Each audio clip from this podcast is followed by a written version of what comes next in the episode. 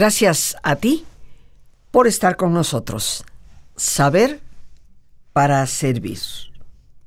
Qué terrible moda, queridos amigos, esta de pensar que solo los muy, muy jóvenes pueden desempeñar un determinado trabajo. Y digo moda porque a lo largo de la historia siempre se ha valorado la experiencia de aquellas personas que a lo largo de los años han ido realizando algún tipo de trabajo. Qué terrible moda encontrar que en muchas empresas, industrias, solo hasta cierta edad se te puede considerar medianamente viable para obtener un puesto. Qué desperdicio de conocimiento y de sabiduría. Qué terrible situación la de tantos que por su edad parecen ya no encontrar un empleo. En años de vida cuando posiblemente más lo necesitan y cuando tienen mayor conocimiento para poder desempeñarlo. Hoy te invito a reflexionar. ¿Cuánto tendríamos que valorar la experiencia? Y no solamente la propia, sino aprovecharnos de la experiencia de tantas personas que la tienen, que la poseen, que la han ido adquiriendo.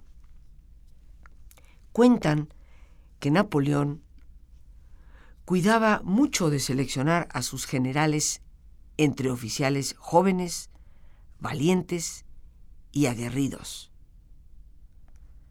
Sin embargo, cuando Napoleón tuvo que preparar el Código Civil francés, una obra que es la que le dio fama en su historia de gobernante, recurrió a personas mayores de 60 años, como fueron Bigot, Promenot, Maleville, Portalí y otros. Otros tantos, pero todos mayores de 60. Y los puso precisamente bajo la orientación y presidencia de un hombre que contaba con más de 80 años Tronchet. ¿Qué nos muestra esto, queridos amigos? Que las personas que realmente tienen visión saben valorar la experiencia, saben que las cosas no se inventan de un día para el otro y que si queremos algo firme y sólido, necesitamos contar con la sabiduría, porque ya no tan solo es el conocimiento, sino la sabiduría, que desde mi perspectiva es la capacidad de haber convertido a los datos, a la información recibida, en algo efectivo para la vida. Por supuesto que es muy natural que Napoleón haya hecho lo que hizo. Y tal vez la condición en que hoy nos encontramos en nuestro país y en tantos otros países puede deberse en parte a que hemos ido descartando el consejo y la sabiduría de los que tienen experiencia. Queremos gobernantes cada vez más jóvenes y de hecho cada vez más jóvenes los tenemos. Queremos personas tecnócratas que obviamente sepan manejar mucho de la tecnología, pero que no hayan posiblemente vivido aún las consecuencias de cierto tipo de decisiones que van más allá del manejo de los meros conocimientos y de los datos duros. Napoleón a los que quería nombrar generales, pues les estaba pidiendo los valores más importantes para un soldado y que son muy característicos de la juventud.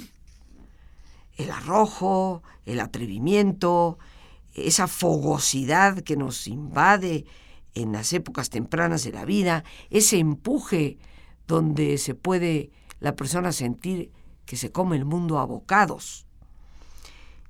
Y ni qué decir, la juventud nos hace arrojarnos, atrevernos.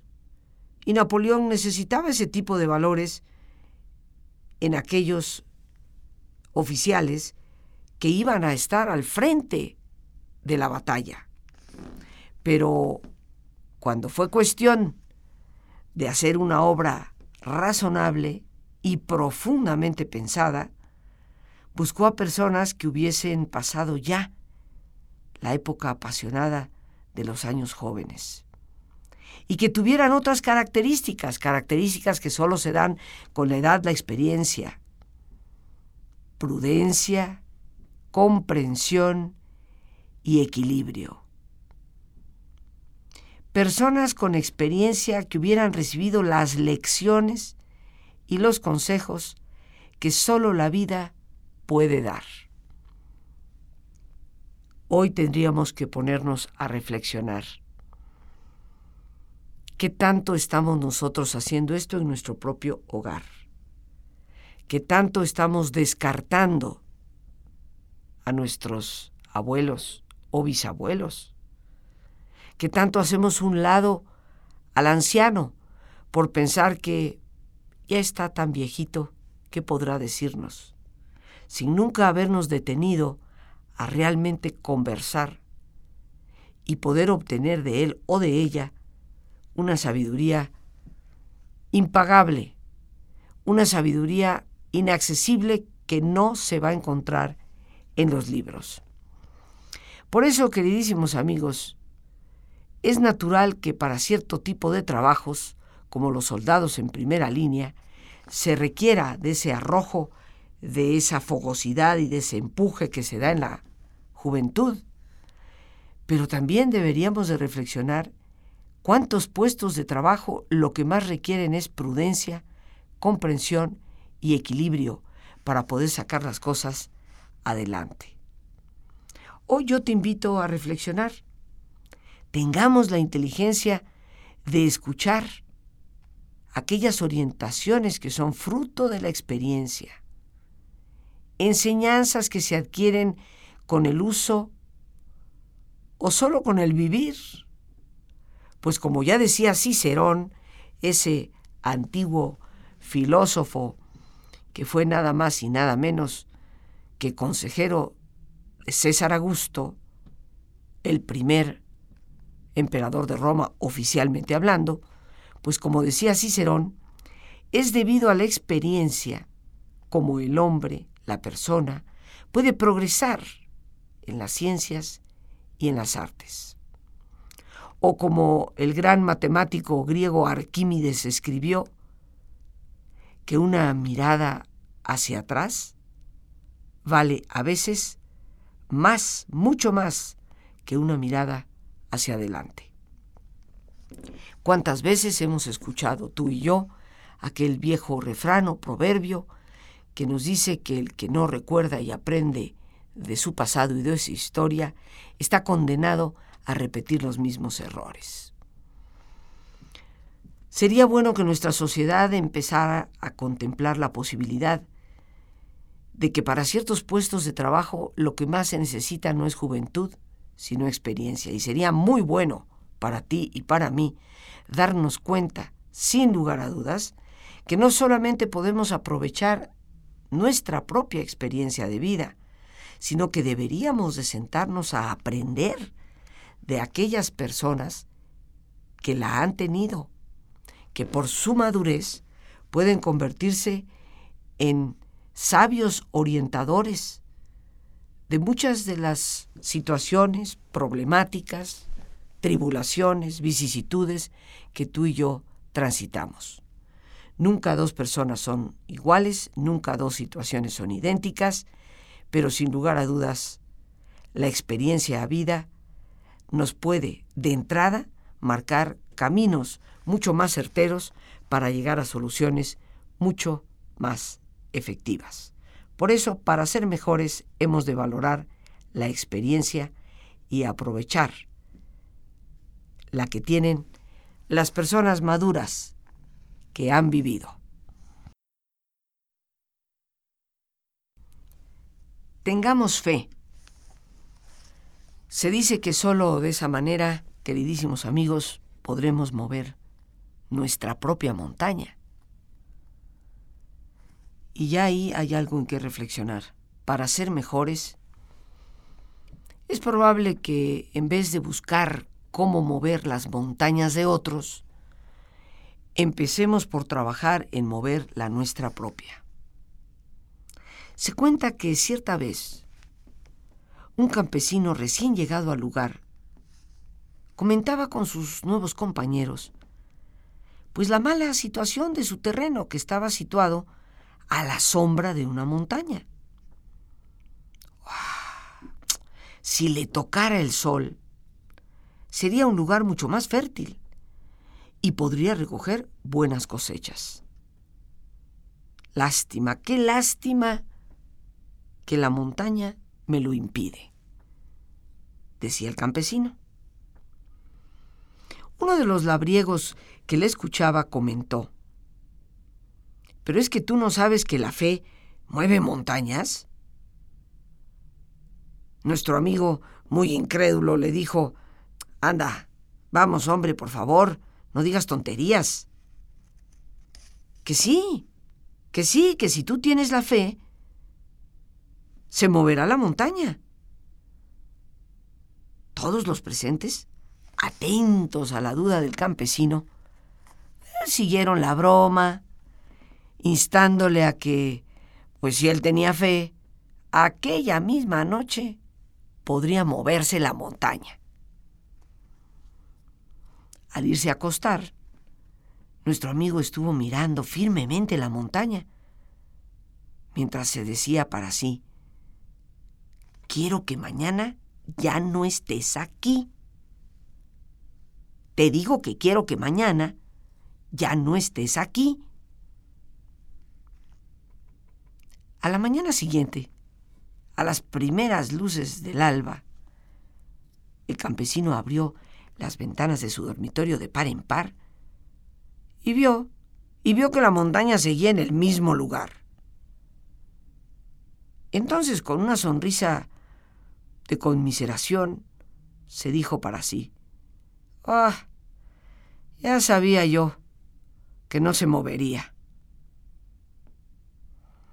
Pero mis queridos amigos, quizás si nuestro ingenuo campesino hubiera conocido muchas de las cosas que William James, el padre de la psicología norteamericana, escribió sobre la fe, tal vez si hubiera conocido muchas de esas cosas escritas, hubiera entendido el verdadero sentido de esta poderosísima frase de que la fe mueve montañas. Compartamos tú y yo algo de lo que dijo William James. Casi siempre es nuestra fe, o sea, nuestra creencia y convicción arraigadas en nosotros mismos, la que antes de llevar a cabo una empresa dudosa, nos da la fuerza suficiente para emprenderla con más garantías de éxito. Interesante, ¿no te parece? No es una fe en lo que podríamos considerar lo absurdo, sino la fe como la fuerza que nos va a movilizar y nos va a dar la energía suficiente para emprender esa empresa esa meta, ese objetivo, con tal fuerza, con tal determinación, que nos garantiza mucho más la posibilidad de llegar a ser exitosos. Por eso, queridos amigos, es que es nuestra propia montaña la que puede mover la fuerza de nuestra fe. Seguir el impulso que nos lleva a ser mejores personas a través de una fe firme sin lugar a dudas, nos garantiza mucho más fácilmente el éxito, porque con fe lograremos las cosas. Sin ella, sin ella en el fondo no podemos lograr prácticamente nada. Relataba Eduardo Criado cómo había conocido a un individuo llamado Antonio hacía ya algunos años, quien ocupaba un cargo en una entidad de tipo aseguradora. En aquel entonces, pues el hombre no veía muy claro su futuro y solía decir, el caso, pues el caso es que como yo no tengo título universitario, es posible que en la empresa no cuenten conmigo en ocasiones de promoción. Y así pasaba lamentándose, Lástima, lástima de no haber acabado a tiempo la carrera de abogado que tanto hubiera anhelado terminar. Criado, Eduardo, autor de varios libros, le cuestionaba, pero ¿cuántas materias, asignaturas te faltan? Solo una, solo una respondía, pero, pero me la suspendieron ya tres veces. Y de eso hace más de diez años. No tengo ahora ya la cabeza para ponerme a estudiar. Puedo decir que, que más bien ya no puedo. Y relataba Eduardo Criado cómo recordaba cuando oyó ese comentario ciertas ocurrencias para poder decirle a aquel hombre tal vez una frase que podría ser de ayuda. Antonio, tanto cuando decimos que podemos como cuando decimos que no podemos, en los dos casos tenemos razón. Tú puedes siempre que así lo creas. Y volvemos, por lo tanto, al tema de lo que llamamos fe. Sí, fe en Dios, queridos amigos, fe también en nosotros mismos. Fe en las posibilidades de nuestro entorno, aunque parezca abrumoso y poco fácil de hacernos posible lo que nosotros anhelamos. Cuenta Eduardo Creado que pasó mucho tiempo, que había perdido de hecho contacto con aquella persona, cuando un día, inesperadamente, recibió una nota en la que se le comunicaba de forma muy satisfactoria que Antonio ya era abogado. Había podido aprobar aquella materia que tenía pendiente. Es probable que el autor que relata esta historia nunca haya logrado saber de bien a bien si había logrado contribuir a que aquel hombre tomara la decisión de intentar las cosas de nuevo. Nunca pudo saber si aquella frase, aquella conversación, pudo haber hecho que el hombre tuviera una mayor confianza y una mayor credibilidad en sí mismo. Pero lo que sí sabemos es que hay ocasiones en la vida que un pequeñísimo impulso puede ser el suficiente para lanzarnos a emprender las cosas. Y ese pequeñísimo impulso lo podemos dar nosotros mismos cuando tenemos fe.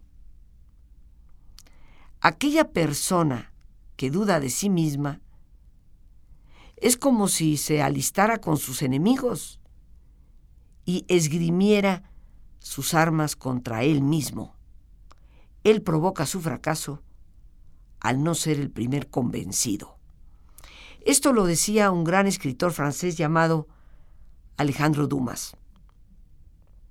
¿Cuántos de nosotros, a pesar de que decimos querer tanto, lograr una meta, un objetivo, cristalizar un sueño, parece que estamos enlistados y prestos a la batalla del lado del enemigo, esgrimiendo armas en contra de nuestra propia persona. Todos los no puedo, es imposible, nunca se logrará, ni para qué lo intento, ya es demasiado tarde. En el fondo, en innumerables ocasiones, somos nosotros mismos los que provocamos nuestro fracaso al no estar ni medianamente convencidos de que podemos alcanzar lo que nos hemos propuesto. Hay que aprender a decir, como decía Samuel Butler, aquellos que os digan que solo con fe podemos lograr pocas cosas, contestadles que sin ella no podemos lograr nada. Y esta frase me parece muy digna de reflexión en este tema que hoy hemos abordado sobre tener fe, puesto que así seremos capaces de mover nuestra propia montaña. Habrá personas que siempre, como suelo decir en el programa, se han de dedicar a ser ponchaglobos profesionales, para que cada vez que nosotros expresamos un anhelo, la visión de alcanzar una nueva meta en nuestro camino, salgan prontos a decir, eso no se puede, nunca se va a lograr, será imposible para ti. Siempre habrá personas que nos digan, por más fe que tengas, eso es imposible. Qué bueno recordar estas palabras de Butler que nos dice para aquellos que consideren que con fe se logra muy poquito, recordar que sin fe no se logra nada. Hoy, hoy te invito a reflexionar. ¿Cuánta confianza en ti mismo tienes? ¿Cuánta fe tienes en ese buen Dios que nos ayuda siempre y que está dispuesto a que logremos nuestros anhelos? Por algo, nos ha dado la capacidad de desearlos. Hoy te invito a reflexionar en qué lado del campo te encuentras, a tu favor o alistado con los enemigos. Hoy te invito a reflexionar en tu propia montaña y en cómo tú, a través de tu trabajo, de tu esfuerzo, puedes tal vez sembrar las cosas de cierta manera para que el sol sí llegue a darles y puedas lograr los resultados que esperas. Y bien, pues estamos listos para nuestro ejercicio de relajación. Te pido que te pongas cómodo y si te es posible hacer el alto completo y total, que mejor que cerrar tus ojos. Y en una posición cómoda con tus ojos cerrados, toma conciencia del entrar y el salir del aire en tu cuerpo, imaginando cómo al inhalar, así como llevas oxígeno a tus células, inhalas serenidad para tu mente. Al exhalar, así como tu cuerpo se va liberando de toxinas, Imagina cómo en ese aire que sale te vas liberando de todas las presiones y todas las tensiones. Respira profundamente.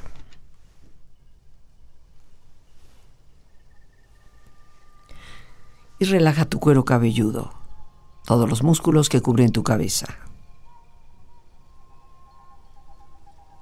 Relaja tu frente, tus párpados, tus mejillas, toda la piel que cubre tu cara.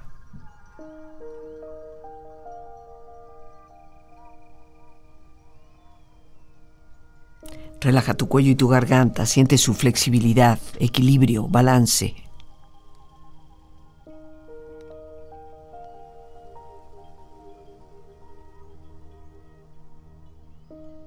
Relaja tus hombros, brazos y manos, así como tu espalda. Siente una agradable sensación que relaja todos los músculos en estas partes de tu cuerpo.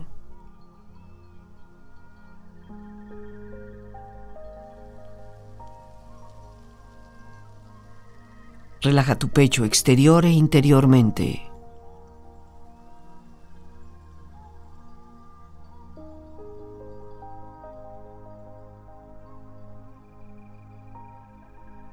Relaja tu abdomen exterior e interiormente.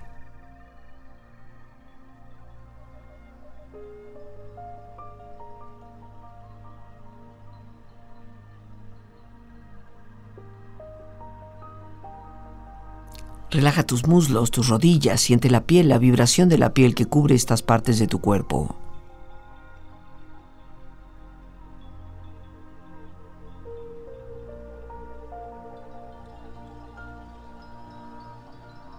Relaja tus pantorrillas y tus pies.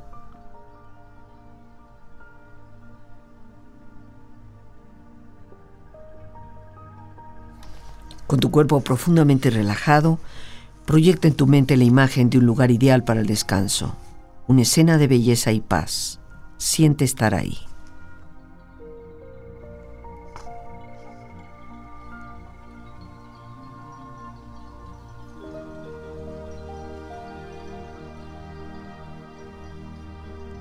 Con tu cuerpo relajado, tu mente serena reflexiona. Perdonar es el camino de la liberación el que realmente se libera es quien perdona, echando fuera de sí todo rencor, todo anhelo de venganza, para ser verdaderamente libre de un pasado que nos puede esclavizar. Por eso deja hoy ese fuego que enciende tu cólera y llena tu sed de rabia y de rencor. Aparta ese sentimiento que tienes cuando has sido pisoteado tu orgullo y has sido lastimado en lo más profundo. Déjalo atrás porque te impide vivir de verdad.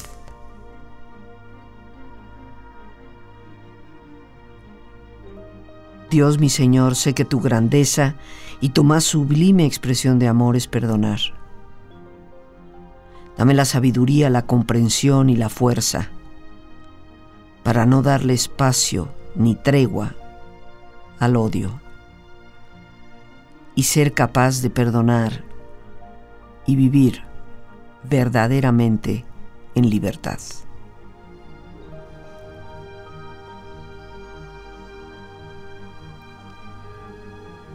Respira profundamente, relájate bien y con esta experiencia empieza lentamente a estirarte, brazos, manos, piernas y pies, moviendo tu cuello, bostezando si lo deseas, haciendo que tu cuerpo retome su nivel de actividad habitual hasta muy lentamente abrir tus ojos.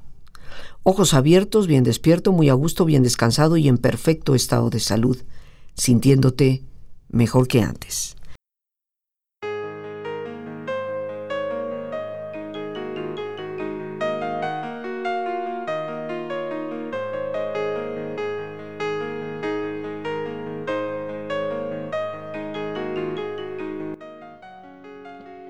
¿Qué mejor manera de empezar el año que liberándonos de ese lastre que a veces cargamos por nuestras culpas y resentimientos? En estos próximos días 24, 26 y 27 de enero, tendré el enorme gusto y privilegio de compartir con ustedes el taller El Poder del Perdón. Un taller con herramientas prácticas para liberarnos de nuestras culpabilidades, y hacer una sana limpieza de casa para dejar ir de todos nuestros rencores. El teléfono para informes 55 37 32 9104 24 26 y 27 de este mes de enero. Los estaré esperando.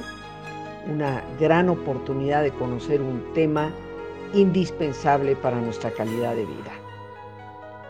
Con gusto te repito el teléfono 55 37 32 91 04. Y recordemos que el perdón no cambia el pasado, pero definitivamente nos libera para el futuro.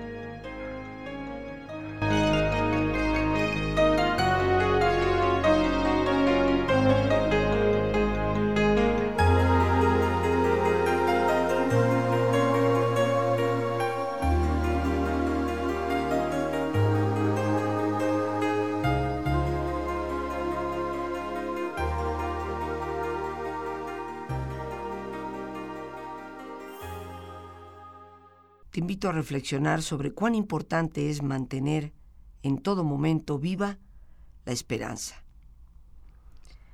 Porque aun cuando las cosas no salen como nosotros hubiéramos querido, la esperanza puede ser ese rescoldo que inflama el fuego de nuestro esfuerzo y nos lleva a reiniciar, a retomar el camino y a lograr muchos mejores resultados, aún en momentos en que pensábamos ya no era posible alcanzarlos. Mantener siempre viva la esperanza y asegurarnos, con convencimiento de que puede ser ese rescoldo que inflama el fuego de nuestro esfuerzo, es algo que ya aseguraba el escritor Johnson cuando dijo, donde la esperanza no existe, no puede existir el esfuerzo. Todos sabemos que los seres humanos somos capaces de lograr grandes cosas, pero se requiere de determinación y esfuerzo para lograrlo. Y precisamente cuando la esperanza desaparece y la perdemos, ni siquiera el esfuerzo es posible, mucho menos alcanzar aquello que pretendemos. La mitología griega nos cuenta que Zeus, el gran dios de dioses, encargó a Hefesto que con agua y tierra creara una hermosísima imagen de mujer y ordenó que cada dios le concediera un don, una gracia. Hefesto, si bien recuerdo, era el dios del fuego.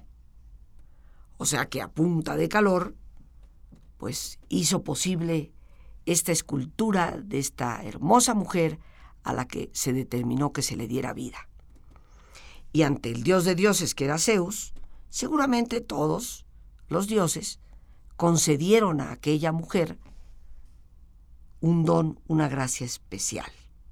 Así fue como la historia nos cuenta que Afrodita le dio la belleza, la fascinación amorosa que sólo Afrodita era capaz de dar. Minerva, por otra parte, le dio talento y habilidad artística. Hermes, Hermes el gran mensajero, Hermes el gran comunicador, pues le dio elocuencia y también astucia. Y así fue como otras divinidades fueron dotándola de cualidades excepcionales. Se le puso como nombre Pandora, un nombre que seguramente tú y yo hemos escuchado en varias ocasiones. Pero ¿qué significa? Significa nada más y nada menos que la dotada de todos los dones, la que ha recibido todas las gracias. Pero, siempre hay un pero de vez en cuando por ahí, Zeus le entregó, para poder compensar tantísimas virtudes, una caja cerrada que también contenía todos los males imaginables. Todas las desgracias estaban en aquella caja. La leyenda, si te la recuerdas, querido amigo, querida amiga, nos dice que Pandora, sumamente curiosa, abrió la caja, a pesar de que en cierta forma se le había prevenido no debía abrirla.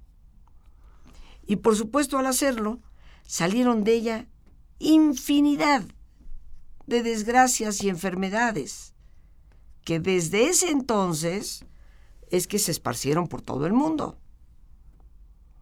Pero había, había en el fondo de la caja una virtud. Esa virtud era la esperanza.